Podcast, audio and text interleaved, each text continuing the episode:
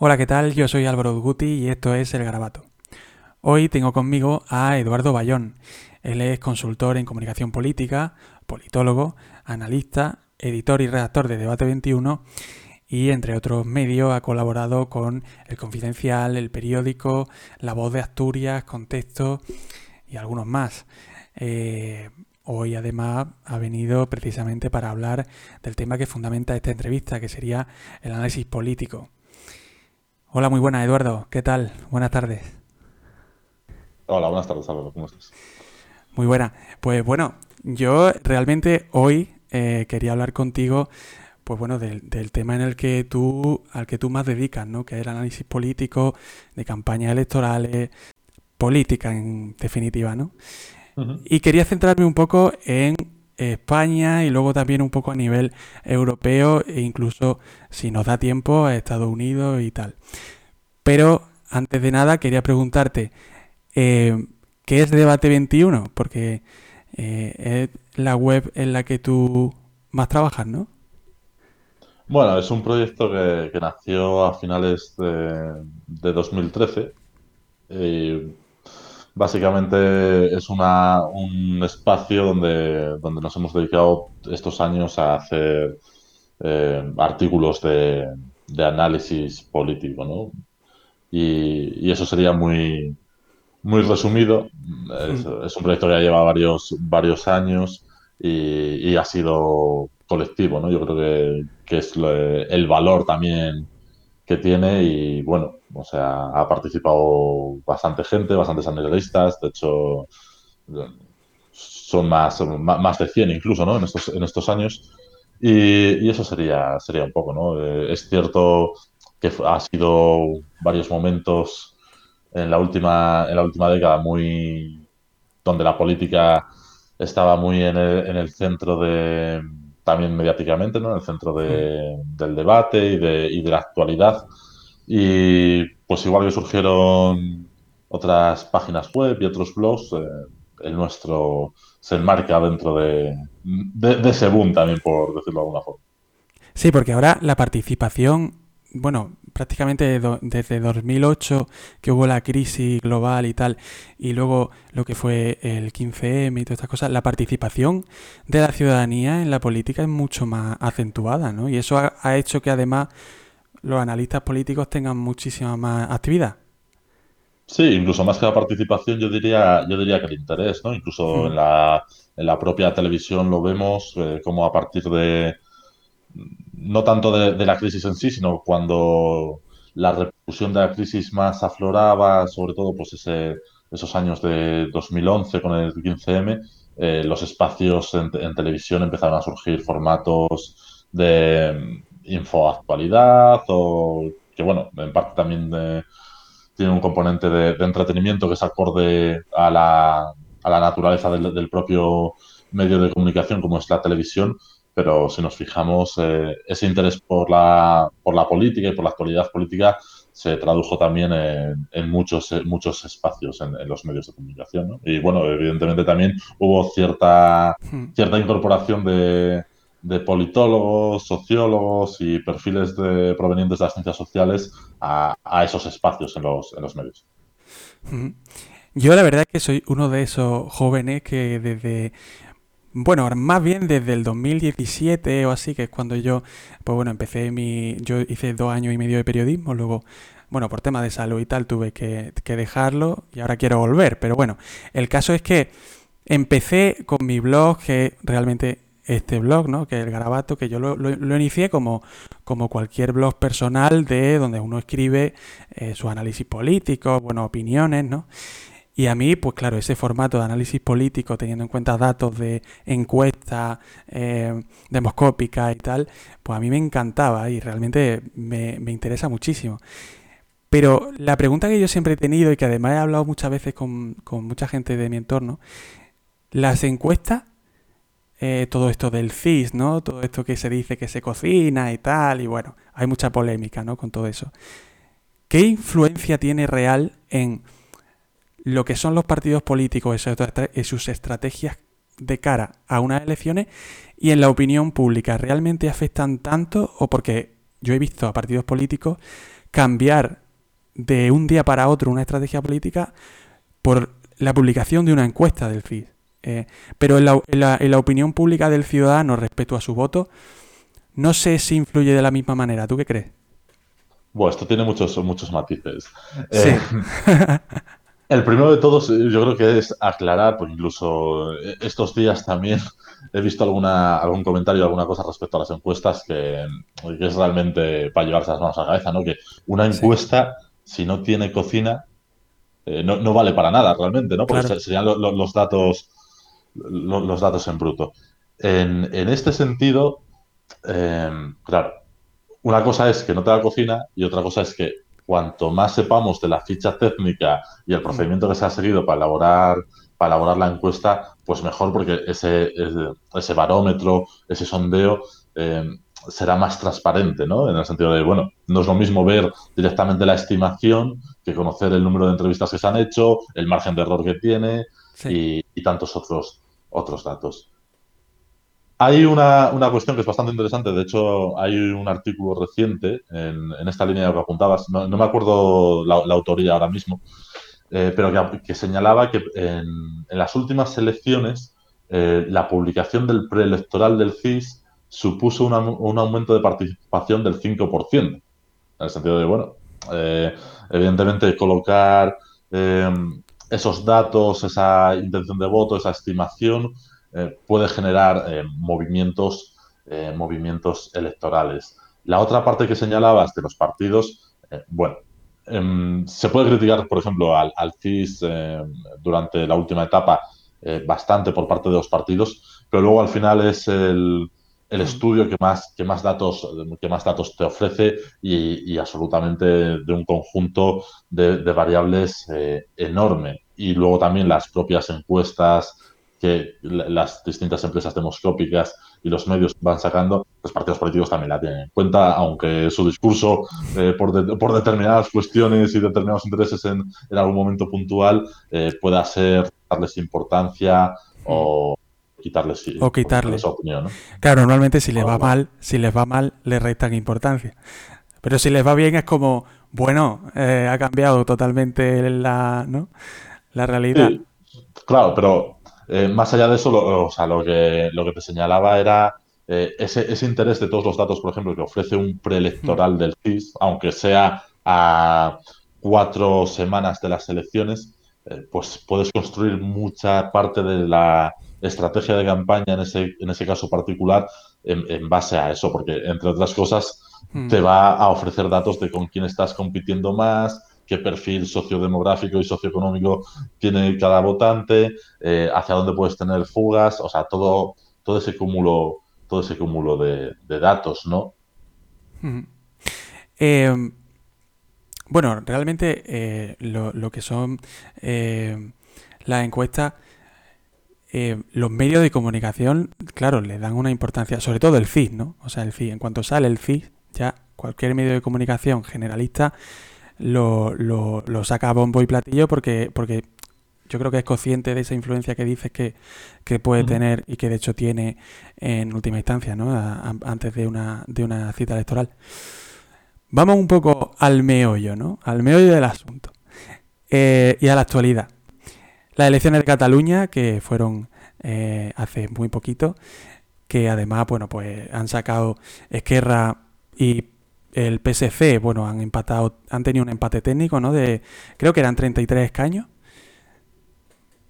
Eh, no sé si, eh, creo que era así, ¿no?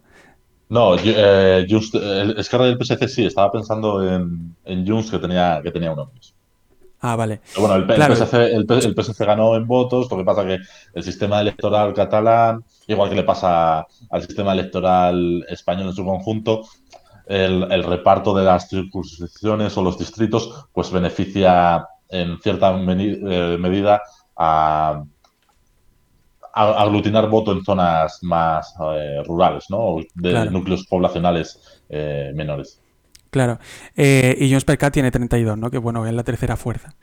Eh, luego, bueno, pues ya vendrían Vox eh, y todas las demás, ¿no? Ciudadanos, Podemos, que de hecho Ciudadanos, bueno, ha caído de una manera estrepitosa, con una huida de votos, supongo que, o PSC, ¿no? Que sería el... No, no, hay una, hay una cosa muy interesante en la, en la fuga de votos de, hmm, de Ciudadanos. es que es muy... Claro, es que Ciudadanos, como es un partido tan, o sea, tan dinámico, es muy difícil de... O sea, Ciudadanos en Cataluña ha perdido más votos, por ejemplo, a favor de Vox que del PSC.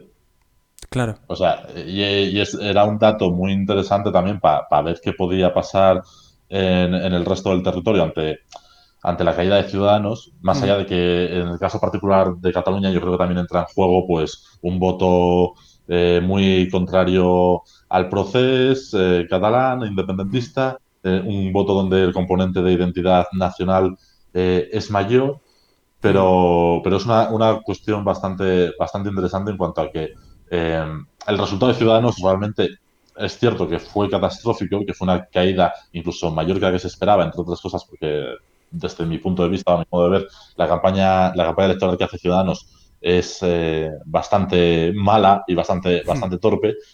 Pero en Carrizosa, ¿no? Que era el candidato, Carrizosa. Sí, bueno, y, más allá del propio candidato, que creo que no tenía eh, tirón electoral suficiente para, esa contienda, eh, creo que es, esa estrategia de campaña, que sí es cierto que yo creo que se cometen muchos errores, también es un resultado electoral un poco engañoso, ¿no? En el sentido de que la caída es muy grande, es mayor que la que pronostican las encuestas, pero es que gran parte de esa caída se había producido ya hace un año. Es decir, gran parte de esa caída de Ciudadanos se produce en, a finales de 2019, en las eh, generales de noviembre, eh, cuando Albert Rivera todavía está al frente del partido, ¿no? Incluso si vemos, antes hablábamos del CIS y las encuestas en general, eh, hmm. hay una cosa muy importante, yo creo también que, que, puede servir para ser muy cautelosos de cara a las elecciones madrileñas, donde además hay un componente de la participación que es una incógnita, ¿no? Pero que las encuestas las tenemos que ver como una radiografía del momento y no como una predicción de, un resultado, sí, de un resultado de dentro de un mes o dentro de tres semanas, cuando además eh, en los últimos años todos los datos muestran que el votante cada vez elige más tarde el voto y además al tener mayor oferta electoral eso eso, eso también pesa. Pero bueno, en el, en el resultado particular de Ciudadanos, yo creo que eh, tener presente también que la caída importante se produce eh, un año atrás, en el caso de Cataluña, también, también tiene su, su relevancia. Otra cosa es lo que pueda pasar a partir de ahora tras el fallo de Murcia, el, fallo estratégico me refiero en Murcia, un descontrol absoluto de la organización, una fragmentación interna, eh, fugas de cuatros y cargos intermedios. Es una pasada. Lo de Murcia, ¿no? La, la, cómo, vendió el partido desde, desde, vamos, porque además fue, creo que fue uno de la, del Consejo, ¿no? Que, que, que, que vendió a, los, a los diputados que al final hicieron la primera fuga y luego al final vinieron muchas más. Sí, en el caso, en el caso de Murcia son, son tres diputados que, bueno, son consejeros ahora, eh, mm. que participan en la toma de decisión del propio partido, porque si dijésemos, bueno, yo no he participado en la toma de decisión eh, y luego estoy en desacuerdo y me voy, puede ser bastante más legítimo, ¿no? Pero cuando tú has participado en la toma de decisión del grupo parlamentario y luego te vas, porque te estás, eh, por decirlo claramente, te estás vendiendo por una consejería, o sea, eres un, eres un transfuga de, de manual. sí, de todas formas, en el caso de este de, de la descomposición de, de Ciudadanos como partido, yo creo que también es eh, interesante tener presente o ponerlo de relieve de que esta fragmentación también interna en cuanto a la divergencia de estrategias, más allá de que aquí también pesan hmm. intereses personales, incluso los posicionamientos de estrategia eh, eh, es evidente que también cuentan, se viene fraguando ya en, 2000, a lo largo de todo 2020, ¿no? La, la dirección de Inés Arrimadas, hay una gran parte del partido que no controlaba, incluso hay territorios como por ejemplo Asturias, donde fomenta además eh, poner a dirigentes territoriales contrarios a la propia dirección nacional, lo cual es eh, un disparate que ahora te, está explotando. Y, hay un sector que estaba capitaneado por el propio Hervías, que ahora pega el salto al PP de una forma descarada, que al día siguiente tiene un despacho en Génova. Ese sector era eh, favorable a, de cara a 2023 ir trabajando ya por listas conjuntas con el Partido Popular. Partido Popular sí. ya sea por mantener eh, los sillones y los cargos de representación, ya sea por motivos más ideológicos o por la confluencia de, intereses diversos, ¿no? Pero esa, esa división interna eh, no, no es de ahora. Lo que pasa es que, claro, la Dirección Nacional de, de Arrimadas y de Ciudadanos, en este caso, eh, se mete en una moción de censura en Murcia que supone un giro también estratégico sin tener controlado el partido y sin tener controlado a los cargos institucionales y te estalla. Y que esto es lo que le ha pasado. Y además te encuentras con pues, la situación de Madrid, donde Ayuso aprovecha la coyuntura, eh, tú has montado esa moción de censura en Murcia y en Madrid y en el resto de territorios eh, piensas no, hacerlo. Y bueno, Ayuso que llevaba meses eh, queriendo, queriendo hacerlo, frenada por Casado, pues aprovecha, la coyuntura. esa, coyuntura, como decía, y, te planta las elecciones y te encuentras con unas elecciones en un territorio donde además la barrera electoral es muy alta porque es un 5% hmm. y, tienes el riesgo de quedarte, de quedarte fuera y posiblemente si te quedas fuera estés ya eh, tocado de muerte. Sí, sí, la verdad que no, eso, eso está clarísimo. La, el golpe que tuvo Albert Rivera, que además fue culpa principalmente suya, porque intentar suplantar a un partido como el Partido Popular en una situación en la que tú, pues no tienes, desde luego, ni naciste con esa intención, ni, ni tu base, en mi opinión, de votante Mm, quería eso, ¿no? Pero con él se fue una parte importante de lo que sostenía el partido por, por dentro, ¿no? Que era toda esta línea de Tony Canto, Girauta, ¿no? Que además sí, se fueron yendo poco a poco y Inés Arrimada ha estado dando tumbos desde entonces porque, bueno, era un partido político con unas confluencias tan difíciles de gestionar que, bueno, en fin, eh, ha pasado... orgánicamente se quedaron también enredando, ¿no? Como el propio como el propio Herbías. Eh, y ahí lo, que comentas, em, es cierto que muchas veces se dice que por cuestiones como la foto de Colón, eh, Ciudadanos se pega el tortazo electoral, pero eso no es del todo así. Es precisamente hmm. eh, haberse desplazado tanto hacia la derecha cuando crece, crece mucho, mucho más. Lo que pasa que luego em, has sobrepasado desde mi punto de vista la elasticidad también de, mm, tu votante, en el sentido de que eh, precisamente por maximizar tanto eh, los votos para como te has fijado el objetivo de, ampliar la base electoral para sobrepasar al PP, em, entras también en un momento en el que se legitima el espacio de voz, su presencia y, y también acabas incluso retroalimentando eh, su, crecimiento. Hmm. Y, luego precisamente también el, propio juego de, la repetición electoral cuando tú ya estabas en una situación de, debilidad. De agonía prácticamente. Em, bueno, eh, aparte de lo que es Ciudadanos, que, está prácticamente, pues bueno, muy debilitado en, Cataluña, ha irrumpido gracias a eso, según comentaba, eh, Vox, el candidato de Vox, que además, bueno, eh, eh, hay estampidas de diputados independentistas cada vez que va a tomar la palabra, que bueno, que, se forma... la política se ha convertido un poco en, en un espectáculo también, eso, eso es así. gracias también a redes sociales y todas estas cosas.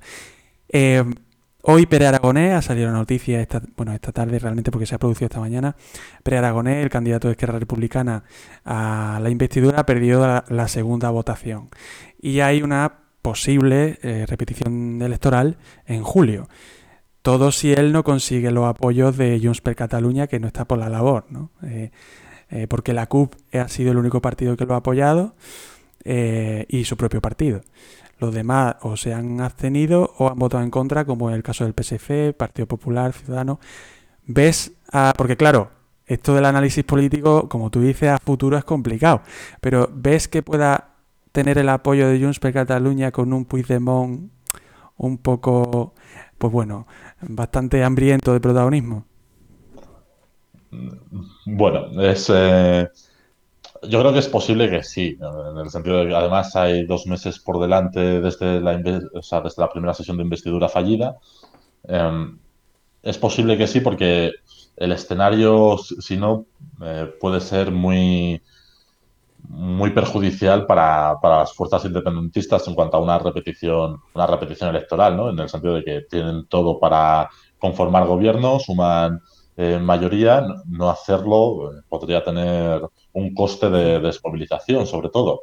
Otra cosa es que Junts y Puigdemont, en particular, eh, consideren que ir a una repetición electoral, además, una vez que el PDCAT eh, ya se ha quedado como fuerza extraparlamentaria, pueda suponer esa repetición electoral quedar por encima de Esquerra.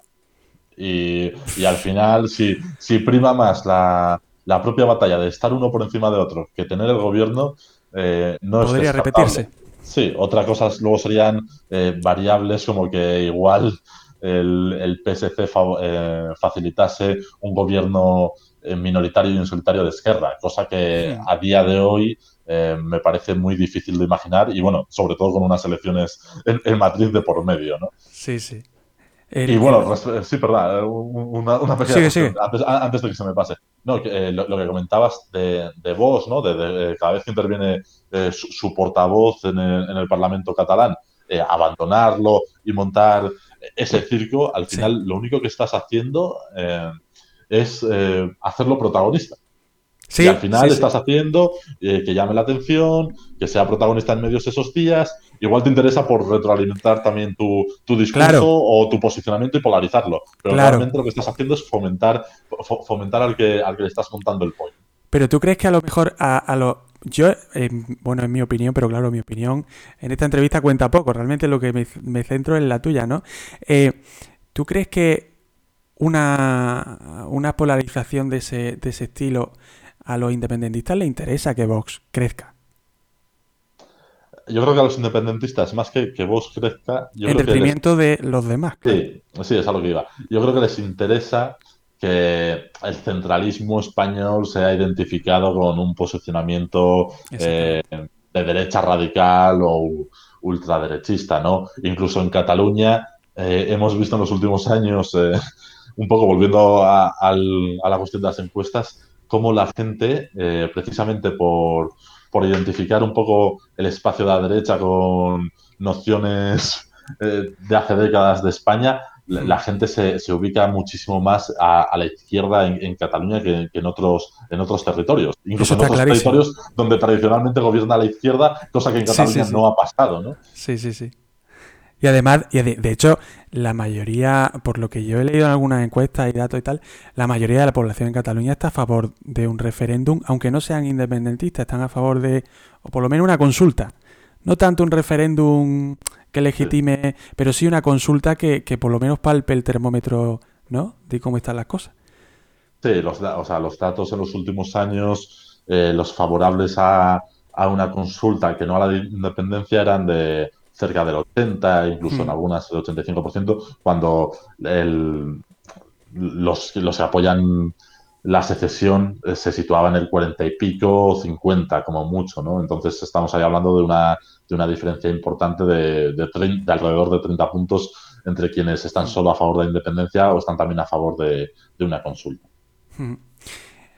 Tema aparte, esta abstención tan masiva que ha habido en esta cita electoral de Cataluña, porque creo que fue el 53% de la población, ¿no?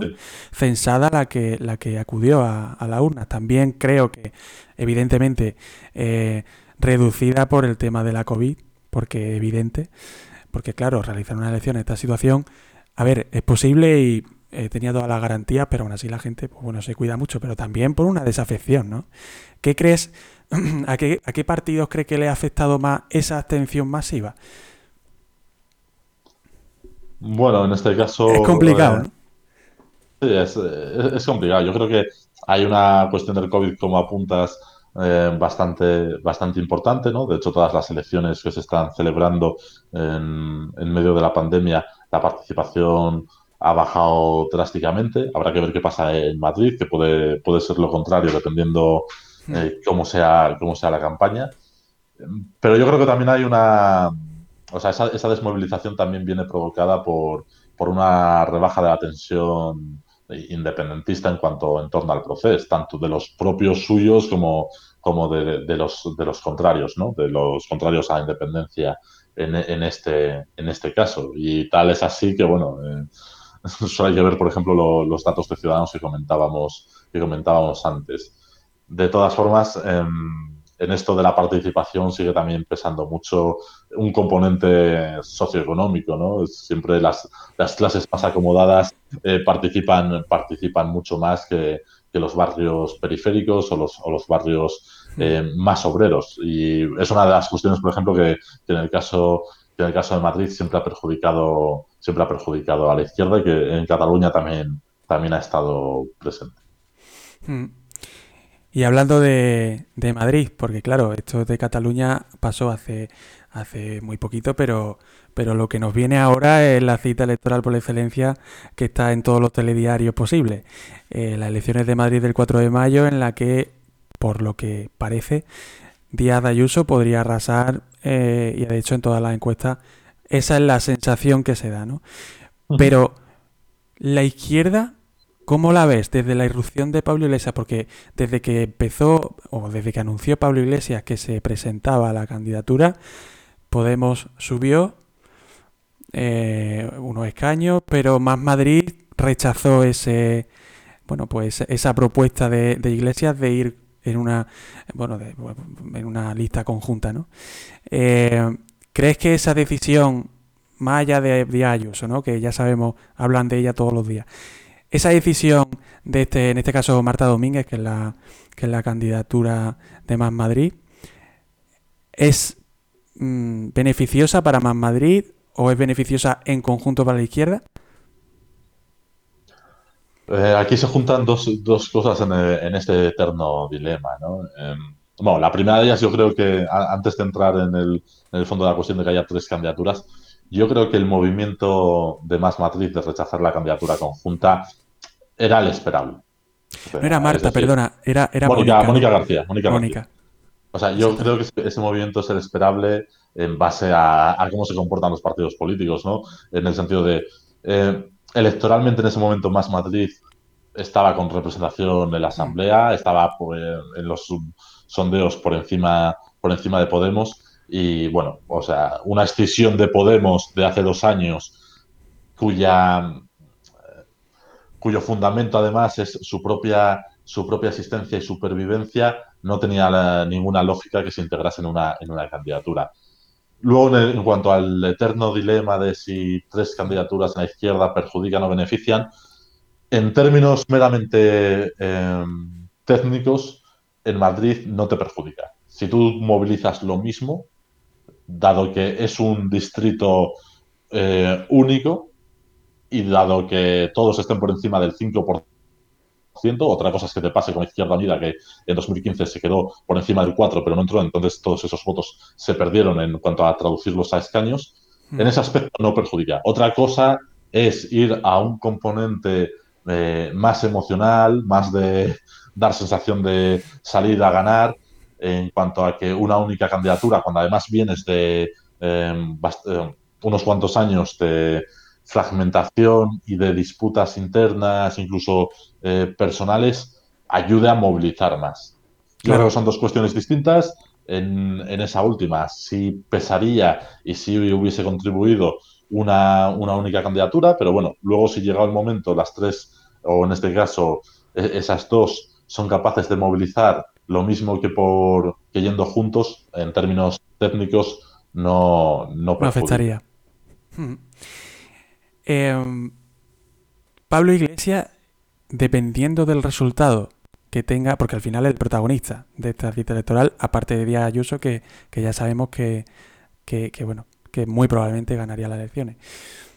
Pablo Iglesias tiene un dilema aquí. Eh, deja la vicepresidencia en esa coalición tan complicada que al final como tú decías en alguna, eh, en alguna, bueno, pues, eh, tweets que te he leído y intervenciones en distintas entrevistas, tú decías que, que, bueno, que tampoco es tan distinta esta coalición a la que hay en otros países europeos que están muy acostumbrados a estas coaliciones de grandes partidos en un gobierno central. Pero aún así ha sido bastante bronca, ¿no? Porque, en fin, tienen estrategias políticas distintas y Pablo Iglesias, pues, eh, por lo menos en el Consejo de Ministros, ha habido, ha, habido sensibilidades distintas. Em, esta salida de Pablo Iglesias prematura del Consejo de Ministros y además en una cita electoral en la que arriesga muchísimo porque realmente él lo que quería, creo yo, es salvar eh, a su partido en Madrid que pudiese entrar en la Asamblea de Madrid, porque hasta ahora estaba fuera, según la encuesta. más, em, más o menos. Claro, esa era su intención, supongo, porque él sabrá que tiene muy difícil llegar a, hombre, a gobernar ni, ni, ni, por asomo, pero, pero a formar parte de un gobierno con el PSOE de Gabilondo. ¿Cómo lo ves? esa, esa, esa irrupción de Pablo Iglesias en el sentido de posibilidad de triunfar y de que le salga bien la jugada o al, contrario de que le salga mal y su futuro a partir de ahí. ¿Cómo lo ves? Por partes. Claro, es que la pregunta es muy amplia. Sí, no, no, pero, pero es, muy, muy, muy acertada. Eh, no creo que este año de gobierno de coalición haya sido eh, excesivamente bronco. Otra cosa es el salseo eh, que, los medios de, que, los medios de, comunicación eh, les, haya, les haya encantado y también algunos con, intereses de, mostrar un gobierno dividido y, demás, ¿no? Así que en este, en este aspecto yo creo que, que, no, ha sido, no ha sido para tanto. Lo que pasa que, bueno, un gobierno de coalición de diferentes partidos, cada uno también intenta tener eh, su visibilidad. Incluso en este caso, eh, ser socio minoritario siempre es más, más difícil que ser el socio mayoritario, ya no solo por el número de, ministerios, sino por, por el peso político que tienes tanto en el Parlamento como, como en, el, en, el propio, en el propio gobierno. Y dicho esto, un gobierno de coalición es cierto que en España a nivel nacional no lo había no había existido, pero bueno, o sea, es el pan nuestro de cada día en comunidades autónomas o, en ayuntamientos, ¿no? Incluso de, más partidos, de tres o incluso de, incluso de, cuatro. Por ejemplo, el, gobierno de Murcia ahora es el Partido Popular, eh, los diputados eh, o transfugas de Ciudadanos, y, diputados expulsados de Vox.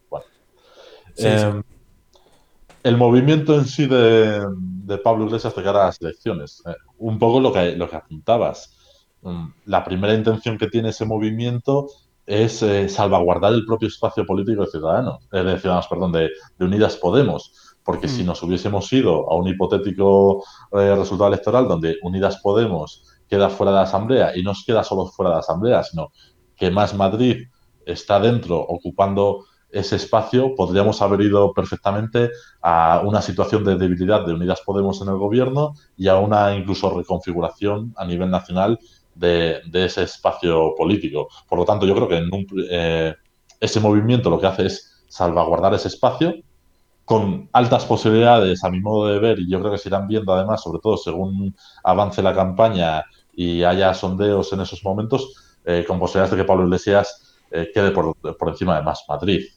A día de hoy no, no hay prácticamente ninguna encuesta que lo muestre, pero mi sensación es que según avance la campaña eso, eso pueda, eso pueda darse. Y además, eh, un poco lo que también habías comentado, ¿no? En el sentido de que altera el tablero político, le coloca en el centro de la campaña. De hecho, la propia Ayuso, eh, los, primeros días hemos visto que lo único que hacía era hablar del, propio, del propio Iglesias y le coloca en el centro y, y, su presencia va a condicionar eh, toda la campaña. Yo ahí, en cuanto a si el bloque de la izquierda suma, eh, no tengo ninguna duda de que se, pondrán de acuerdo, más allá de, las diferentes, de las diferentes fórmulas. Otra cosa es que eh, Gabilondo eh, necesite a un ciudadano que consiga representación, porque conseguir representación en Madrid, con lo que comentábamos antes de la barrera electoral, es pasar de 0 a 7 automáticamente. Es decir, en, en Madrid no hay posibilidad alguna de tener de, diputados en el grupo mixto. Si entras, tienes grupo parlamentario propio. parlamentario propio. Y en este caso, Ciudadanos sería determinante y Ciudadanos ahí sí puede igual eh, aceptar un gobierno minoritario eh, y en solitario del Partido Socialista, pero en ningún caso va a aceptar un gobierno en el que Unidas Podemos eh, esté formando parte. Hmm. Y aún así, aunque aceptase un, o se aliase con el Partido Socialista, tendría incluso probablemente eh, pues bueno, pérdidas electorales o por lo menos de intención de voto, porque, porque las cosas en Ciudadanos no están como para, para tocar mucho. Yo creo que sería acertado si, si, si bueno, si, si entrase en ese, en ese gobierno del Partido Socialista. Hombre, la condición sería la que tú has señalado, ¿no? Que, Podemos no entrase en ese gobierno, pero claro, eso es muy complicado que, eso pase. Bueno, podría, yo creo que es un escenario que, que podría darse a no ser que más, resultado. a, no ser que, más Madrid tú sacase más que Podemos, pero eso tú lo descartas. No, no, o sea, no, yo eh, no descarto nada en estos momentos. no, pero incluso, aunque más Madrid quede por delante de, Podemos, eh, para sumar en ese, entrando Ciudadanos, mm.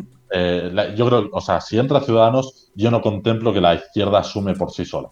Entonces vas a depender, vas a depender de tanto de tener los votos de Ciudadanos como para tener y de tener los votos de las otras dos fuerzas a tu izquierda. Claro. Entonces, si van, seguramente, eh, o sea, seguramente no, fijo, Ciudadanos eh, vetaría la presencia de Podemos en el gobierno y te tendrías que ir a una fórmula de, gobierno minoritario y, en, solitario del partido, del partido Socialista. Otra cosa es que Ciudadanos logre entrar. Eh, a, día, a día de hoy es una, es una incógnita y, bastante, bastante, o sea, yo creo que bastante complicado, ¿no? Está claro que Ciudadanos va a caer muchísimo. Está claro que los 26 diputados que tenía Ciudadanos se va a quedar en el mejor de los casos en 7 y si no en, en 0 y fuera. Lo que pasa es que, claro, la expectativa que ahora mismo tiene el partido es entrar ya es un éxito. Totalmente, totalmente. Eh, Vox de Rocío Monasterio. Eh, a diferencia de Díaz Ayuso, está prácticamente olvidada, porque Díaz Ayuso parece que tendría, aunque tendría la mayoría, no, no tendría la mayoría absoluta, a no ser que, que se aliase con Vox, ¿no? Eso sería así, porque, porque la mayoría absoluta de un solo partido ahora mismo es eh, prácticamente bueno, imposible. en el caso de Madrid, si, si Ayuso superase el 45% más o menos, igual la, la, la puede lograr, ¿no? Eh, hay diversas informaciones hoy, ayer, que apuntan a que bueno, una estrategia de la izquierda puede pasar por porque Ayuso crezca tanto que vos eh, que acabe quedando fuera. Yo creo que en estos momentos que vos quede fuera de la Asamblea hmm. es bastante, bastante improbable. En estos momentos, ¿eh? luego con el desarrollo que pueda pasar todo, todo este mes de, abril, ya, ya, ya, es otro, otro cantar. De todas formas, yo creo que aquí hay una, una cuestión más eh, relevante incluso de, de, finalmente si, si vos eh, entra o con cuánto qué, representación saca. Que es que em, la estrategia de Ayuso de adelantar las elecciones pasaba precisamente por em, matar a ciudadanos, deshacerte de tus socios de gobierno em, y también de, de, crear un escenario donde pillas a la izquierda a contrapié y, donde tú sabes que vas a crecer y que un, escenario muy probable es que tú acabes gobernando los dos años, porque hay que recordar que estas elecciones, eh, las siguientes van a ser en 2023, es decir, no es una legislatura de cuatro por, por cómo está configurada la, comunidad autónoma de Madrid. Y, en ese escenario, pues eh, tú eh, sacas gran ventaja a, vos, mm lo usas de muleta, seguramente incluso teniéndolo fuera del, eh, del gobierno, ya habrá que ver también en ese caso qué le interesa al propio vos. Pero bueno, lo tienes de subalterno y llegas a, con ese escenario siendo partido hegemónico de, de la derecha a, a, 2023. Y además te conviertes en el principal referente, si no lo eras ya, del Partido Popular interna, internamente. Sí. Creo que lo relevante de todo eso y del resultado que se va a dar en Madrid, eh, más allá de todas las incógnitas que hemos comentado, es que Ayuso va a demostrar que su estrategia eh, es la acertada, no en términos democráticos, no en términos políticos objetivos o de políticas públicas o de, gobernar, sino que su estrategia es la, la acertada para competir electoralmente con vos, siendo el partido, el partido popular. Y que además, eh, ya, ya, termino con esto, que además, eh, tras este resultado electoral y la debacle de Ciudadanos, sobre todo si queda fuera de, la Asamblea de Madrid y su eh, posterior desaparición, seguramente, al menos en cuanto a representación política, todos los incentivos que va a tener el Partido Popular y la dirección nacional de Casado, más allá de su situación particular, que su liderazgo es cuestionado, pasan por asumir esa estrategia para competir con vos, porque al final vos va a ser tu único competidor. Es decir, en el, centro ya no vas a tener nada. Y lo que vas a tener que hacer va a ser imponerte a vos en tu, en tu espacio para luego ensancharte. Un poco lo que hizo el Partido Socialista en su momento con, con Podemos. ¿no? Se, impuso con un desplazamiento en la, vuelta de Pedro Sánchez, sí, que está representado por la vuelta de Pedro Sánchez a la Secretaría General. Hmm. Eh, incluso el lema del Congreso era somos, eh, somos, somos la izquierda, ¿no? Y, luego ya te ensanchas hacia, hacia el centro. Y Además que parece la única manera de conseguir desplazar a ese partido que te intenta quitar a ti la, base electoral. Es que, es que si no, es imposible. y, es que en este caso, al final, todos los incentivos eh, generados por el factor externo, que es la, en este caso, mm. eh, la competición electoral, los vas a tener ahí. Claro. Y, no solo los incentivos para ganar votos, sino también los incentivos para cerrar fugas. Claro, o sea, en tu opinión, el objetivo de Pablo Casado, que aunque su liderazgo esté cuestionado, eh, sigue siendo al final el jefe de, su partido. Eh, la estrategia de Casado tendría que ser no ganar al PSOE, sino, claro, ganar a Vox. Esa es la... Porque el PSOE, está ocupando mucha parte del centro. Pero no solo eso, sino porque, entre otras cosas, eh, transferencias entre bloques no están siendo relevantes. Hmm.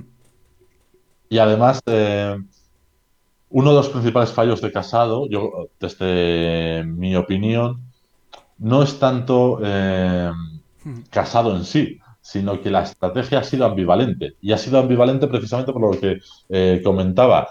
ha habido momentos que se ha desplazado hacia la derecha para competir con vos, porque vos era la amenaza que tenía, y ha habido otros momentos en los que ha girado completamente y se ha desplazado hacia el centro. Es decir, ha estado dando tumbos y aquella, continuados. Aquella intervención Claro, aquella intervención en el Congreso de Diputados que fue muy aplaudida, por, por lo menos yo lo vi así, ¿no?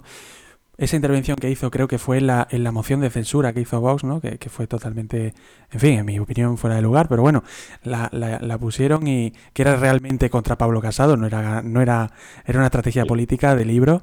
Em, eso fue muy aplaudido por lo que, por lo que eran los, los analistas políticos de los medios de comunicación y sin embargo tú palpabas la opinión pública de la calle y de, pues bueno, tu entorno más cercano, así, de centro derecha, y al contrario, o sea, fue, pero ¿cómo es posible que ataque al posible aliado de gobierno tal? Es, esa diferencia de cómo los, eh, se supone, especializados en el análisis político y el, la temperatura real de la calle, esa, esa diferencia, a mí me sorprendió. Claro, es que no es lo mismo que te aplaudan muchos votantes que te aplaudan mucho tus votantes. Claro. Y, al final, pues has estado, has estado precisamente dando, dando esos giros. Nombras un perfil como Cayetán Álvarez de Toledo, el portador del grupo parlamentario, y luego lo, quitas. Eh, porque precisamente quieres simbolizar eh, esa, esa moderación. Cuando además tampoco tenías tantos. Eh, incentivos, ¿no? Eh, sigo utilizando ese término. Eh, Ciudadanos no crecía, Ciudadanos seguía en un 6% en el mejor de los casos y, tu amenaza era vos. O sea, y le estabas dejando todo ese espacio cuando además tú mismo habías contribuido a generar en los meses previos al verano, la pandemia, un clima de crispación contra el gobierno central.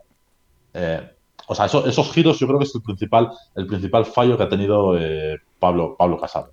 Ayuso, Ayuso, te guste la línea que haya seguido o no, ha sido coherente. Sí, sí, sí, literalmente, sí, sí. Ha, sido, ha, ha seguido con su línea, además, a pesar de los vaivenes que has comentado de Pablo Casado, porque Pablo Casado hacía sus vaivenes y sin embargo en Madrid, a día Ayuso era siempre igual y podía ser criticada. Al principio fue muy criticada, pero luego ha ido ganando eh, adeptos por eso de, bueno, de resultados en encuestas y de que luego pues la gente en Madrid con las restricciones levantadas y tal, pues quieras que no, eso a la gente eh, le gusta. Eh, aunque luego a largo plazo no sea eh, muy, muy rentable. Y, se junta que ha jugado también a ser, lo que decía antes, la líder de la oposición desde el gobierno autonómico al gobierno central, ha asumido eh, el tono y las formas del, del, discurso de voz. Y bueno, y nos encontramos en este caso en una campaña electoral donde eh, ella está construyendo los marcos, porque ya soltó lo de socialismo-libertad, la izquierda eh, está siendo incapaz de, salirse de eso. Ese concepto de libertad, lo decía el otro día, no es solo el concepto de libertad en sí. hay un spot que sacaron este día que lo reflejaba muy bien con, hmm. con los bares, además con un componente identitario de la comida típica madrileña. Eh, no solo están ofreciendo esa idea de libertad contra la que es muy difícil luchar. Eh, sí, luchar por el propio concepto, por el propio concepto en sí, donde además es un territorio donde llevan gobernando 25 años a base de políticas eh, neoliberales en este caso. Pero lo que están ofreciendo es una idea también de alegría, de cierta normalidad anterior a la, pandemia, un horizonte. Y la, la izquierda en este caso no está ofreciendo ningún horizonte más allá de echar a Ayuso. Claro. Y además, bueno, la, entrada de Iglesias en, las elecciones y la campaña ha revertido un poco, pero al final eh, la izquierda madrileña tiene tendencia a pasarse el día hablando de la presidenta del Partido Popular, eh, en este caso Ayuso, pero en su momento Esperanza Aguirre, y, de hablar de su gestión. Y al final, si tú centras la campaña electoral en su persona, la acabas retroalimentando. Un poco lo que le pasó en Cataluña al independentismo con ella. Se pasaban el día hablando, hablando de ella. Y además mm. ellos tenían eh, candidatos que tampoco tenían mucho, mucho tirón, ¿no? Porque una vez que Junqueras y Puigdemont estaban fuera, pues bueno, eh, este, este, es el escenario con el que nos encontramos. Muy complicado. Y además, yo creo que, ya para terminar un poco con el tema, eh, es el Logan que sacó, ¿no? Que, claro, porque Twitter al final es Twitter y al final es como la sede de las declaraciones. Em, cuando dijo socialismo libertad y luego cuando entró Podemos, cualquiera con socialismo libertad que sea medianamente centrista diría, yo qué sé, como que no, no, no le entra ¿no? A, un, a un votante más moderado. Pero cuando ya entró Pablo Iglesias y puso comunismo, libertad, ahí ya, yo creo que se lo puso en bandeja Pablo Iglesias. O sea, fue. Porque tú, tú, puedes estar de acuerdo o no con ese eslogan, pero desde luego es mejor el eslogan, ¿no? De cara a sus votantes. Y que además en este caso. Ella y agita eso que dicen, ¿no? Sí, y además ella lo vincula, o el PP lo vincula. Em, que les funciona, ¿eh? O sea, no, no, sí, funciona totalmente. Pero, lo, vinculan también pues con, una izquierda burócrata que les implanta restricciones a Madrid, o sea, esta, esta idea, ¿no? Hmm. Y, por eso también yo creo que, que, se, se, acentúa. Hmm. Voy a, voy a ir a, ya terminando este tema de Madrid, eh, que lógicamente es lo más actual. Voy a ir un poco al exterior de España, eh, un poco a, grande, a grandes rasgos, ¿no? Porque eh, tampoco por profundizar mucho, no se haga demasiado largo. Voy a ir a un tema relacionado un poco con Cataluña, eh, que a mí me llama mucho la atención y además quería hablarlo contigo porque me parece muy interesante tu opinión. ¿no? Escocia. En Escocia la, lo que es la primera ministra, ¿no? Que, a ver si lo pronuncio bien, Nicola Sturgeon, ¿eh? Eh, dijo que, eh, bueno, que como promesa electoral haría otro segundo referéndum en mayo para, pues bueno, para cortejar un poco por una campaña así un poco política a la Unión Europea, ¿no? Porque claro, con el Brexit Escocia, la situación de Escocia es que quiere mantenerse en la Unión Europea. Y gracias a ese movimiento político de, de, Reino Unido, eh, pues bueno, ha aprovechado esa coyuntura para darse un poco más de publicidad en, Europa. Em, ¿Es el caso de Escocia eh, algo mm, relacionable con Cataluña? Porque yo cada vez que escucho o leo algo de Escocia, digo, joder, es que es realmente muy parecido. Aunque, aunque luego, en, eh, cuando en la profundidad de, la situación, no, no, tiene, no tiene mucho que ver. Eh, yo creo que, es. Eh, o sea, que puede ser igual, similar en cuanto a discurso político, en cuanto sobre todo a la estrategia de caminar hacia la independencia, pero yo creo que, que difiere, difiere bastante. Eh, de todas formas, respecto al independentismo escocés, habrá que ver también, porque el ex primer ministro eh, que pertenecía al mismo partido ha, montado una escisión ahora. Así que igual el independentismo escocés eh, aparece, aparece dividido.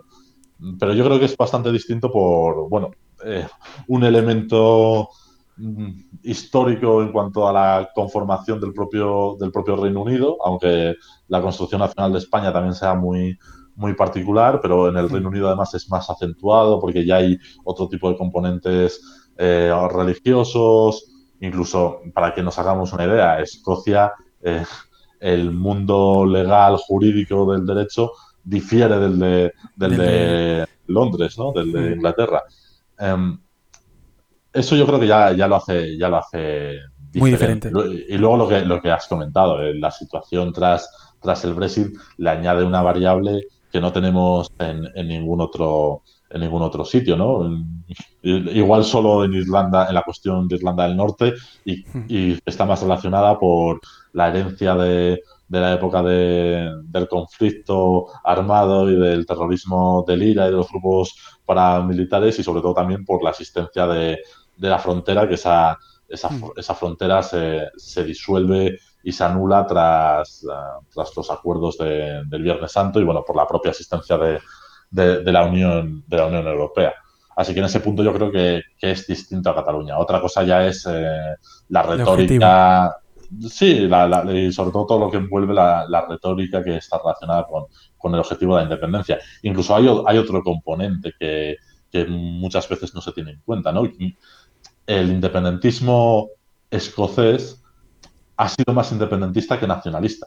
Incluso el propio partido eh, no se, se llamaba eh, hmm. Partido Nacional Escocés, no Partido Nacionalista. ¿no? Y de hecho se quejaban de que dijesen que eran nacionalistas, porque ellos decían, no, no, no, nosotros no somos nacionalistas, somos nacionales. Que como es esa diferenciación es importante. Sí, de hecho, Esquerra sí ha jugado alguna vez a esa, o algunos perfiles de, Esquerra como, como rufián, ¿no? Hmm. Pero bueno, en el, caso escocés hay, otro, hay otro componente que también eh, jugaron a ser un poco eh, oposición también de modelo en cuanto a el declive o casi la eliminación de, del pequeño estado de bienestar que había en Reino Unido en la época, en la época de Thatcher y, de, y del Partido Conservador eh, británico. Y eso es un componente también a, a tener bastante en cuenta que, bueno, estaba ahí presente, ¿no? Ese, ese componente también de, eh, casi de toques eh, socialdemócratas que, el partido el partido mm. nacional escocés tenía en este caso mm.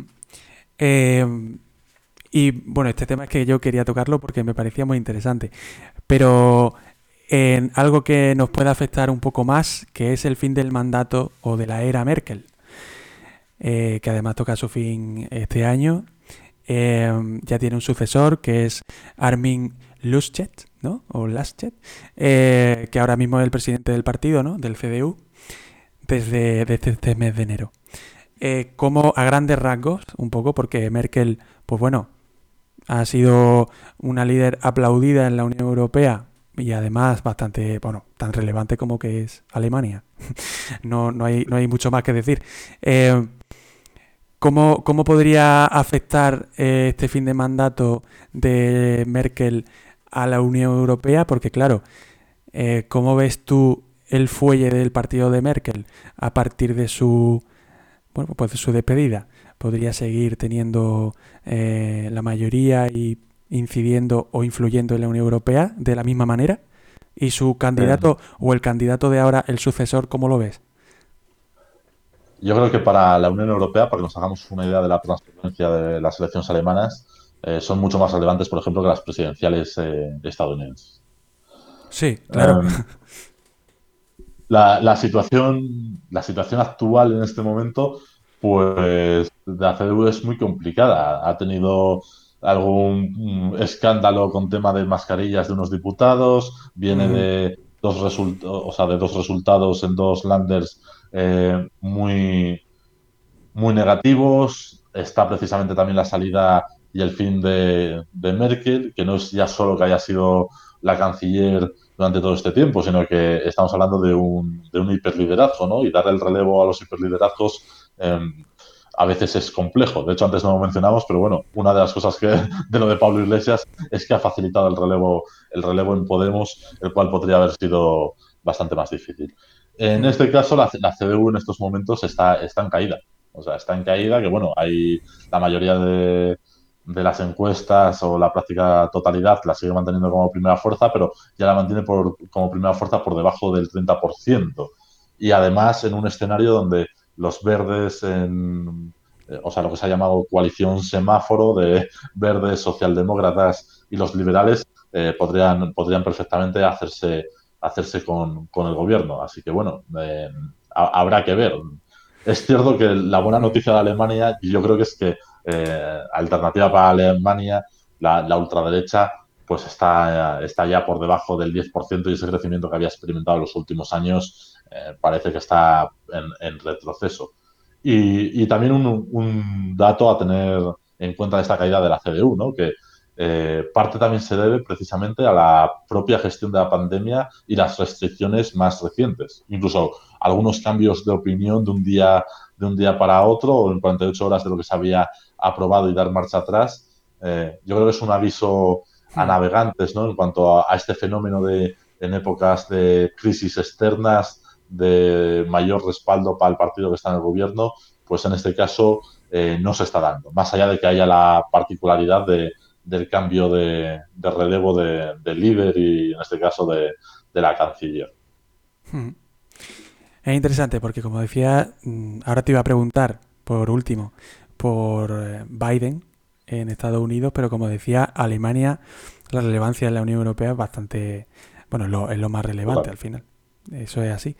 Em, pero vamos a Estados Unidos. Biden, la era post-Trump. Eh, lo que yo te he leído o escuchado es que los cambios que ves son más eh, en formas que en fondo. Eh, pero los cambios en formas de Biden respecto a Trump, aunque ya desde su primer o los primeros días como, como presidente de Estados Unidos ya pues volvió al acuerdo del clima, bueno, hizo pues todas las todas las gestiones o todas las reentradas en grandes acuerdos externos o de política exterior que Trump abandonó en su día. ¿no? Em, ¿Cómo crees que será a grandes rasgos este mandato de Biden que acaba de arrancar respecto a Europa? Eh, porque al final es lo que más nos, interesa, ¿no? Esta relación también con España del Atlántico, que al final, que últimamente está un poco supeditada al tema militar y poco más. Eh, ¿Cómo ve esta entrada de Biden a, a la presidencia de Estados Unidos? Eh, la, veo, bueno, evidentemente con, eh, con, optimismo, porque cuatro años más de Trump, eh, además, en principios, en principio vamos, sin poder optar a la reelección, era para ponerse en lo peor y más viendo lo, de las últimas semanas antes de las elecciones y lo que pasó después con el asalto, el asalto al Capitolio, ¿no? Así que bueno, por esa, por esa parte, sin lugar a dudas, con... Positivo. sí, y positiva. Y además las formas también, también son, son importantes en, política y, el tono de los discursos. Hmm. Eh, mi, o sea, mi crítica no, es tanto una crítica, es más bien eh, ser realistas en cuanto a lo que supone, supone Biden, ¿no? Biden estamos hablando de que es un perfil eh, político muy moderado. Otra hmm. cosa es que, bueno, para para Estados Unidos o la dialéctica en la que se estaba moviendo la política eh, norteamericana, en la que Trump poco menos que llamaba Biden comunista, eh, pues, eh, pues evidentemente, aparte de alejada de la realidad, puede llevar a equívocos y además generar una tensión y una polarización muy nociva. En este caso, respecto a Biden, yo creo que sí que puede haber políticas internas que, que sean muy diferentes. habrá que ver también, ¿no? Pero sobre todo, a lo que voy con que no esperemos grandes cambios es que Biden no es un Sanders, por poner un ejemplo. Y además yo creo que de Estados Unidos, en cuanto a geopolítica, eh, en este caso y geoestrategia, no podemos esperar eh, tampoco eh, precisamente grandes cambios en la línea que se estaba siguiendo en los últimos años, porque al final los, los condicionantes que están influyendo, pues es un, un retroceso de, de Estados Unidos como, como principal potencia del mundo globalizado, con una competición con China eh, muy particular, también respecto a la presencia de Rusia y, bueno, a no esperar grandes cambios va más por ahí el comentario que, que lo que pueda suponer, que, evidentemente sí es un giro en cuanto a, formas y, tono, ¿no? Pero bueno, que en, en clave de lectura europea no es un gran giro eh, a la izquierda, aunque vengamos de una presidencia muy escorada, muy escorada a la derecha como, como la que era, como la que era Trump. Eh, Eduardo, y ya para terminar, esta crisis del COVID-19, porque bueno, lleva un año, pero se está alargando, ¿no? Ya está como en los últimos eh, bandazos, pero todavía queda. la crisis del 2008 fue una crisis tremenda, ¿no? Y además fue una crisis que se alargó durante años y tuvo consecuencias políticas muy intensas en todos los países, ¿no? Estados Unidos, Europa. En comparación, ¿cómo crees que esta crisis del COVID puede eh, acabar afectando a lo que es el, ese termómetro político que hay eh, en cada país eh, del exterior, tanto también a España, pero a todos los países, a todos los niveles, ¿no? Eh, políticamente la polarización, cómo puede afectar a los partidos políticos en concreto, al sistema. ¿Cómo crees que vamos a salir de esta crisis del, del COVID-19 que, que, está siendo tan intensa? Bueno, economista no soy. De todas formas, lo, esperable, lo, esperable tanto en términos eh, económicos em, como políticos. Lo que pasa que políticos habrá que ver también cuánto, cuánto se altera, ¿no? Pero lo esperable sería que esta, que esta crisis fuese eh, mucho más suave o menor y más rápida su salida. Eh, la posición de la Unión Europea o la lectura em, ha sido muy distinta. Los paquetes de estímulo se han aprobado, aunque estén pendientes de llegar eso ya supone una diferencia brutal respecto, respecto a 2008. De hecho, la crisis de 2008, pues un poco también lo que citábamos antes, que nos plantamos en 2011, 2012 y 2013 y seguíamos en la crisis con un, o sea, un austericidio, casi eh, podemos calificarlo, eh, tremendo y bueno, con recortes, países eh, intervenidos de facto, como fue el caso de Grecia o el caso de, de Portugal con la Troika. Y, y ya solo en ese plano yo creo que ya es eh, un escenario bastante, bastante distinto.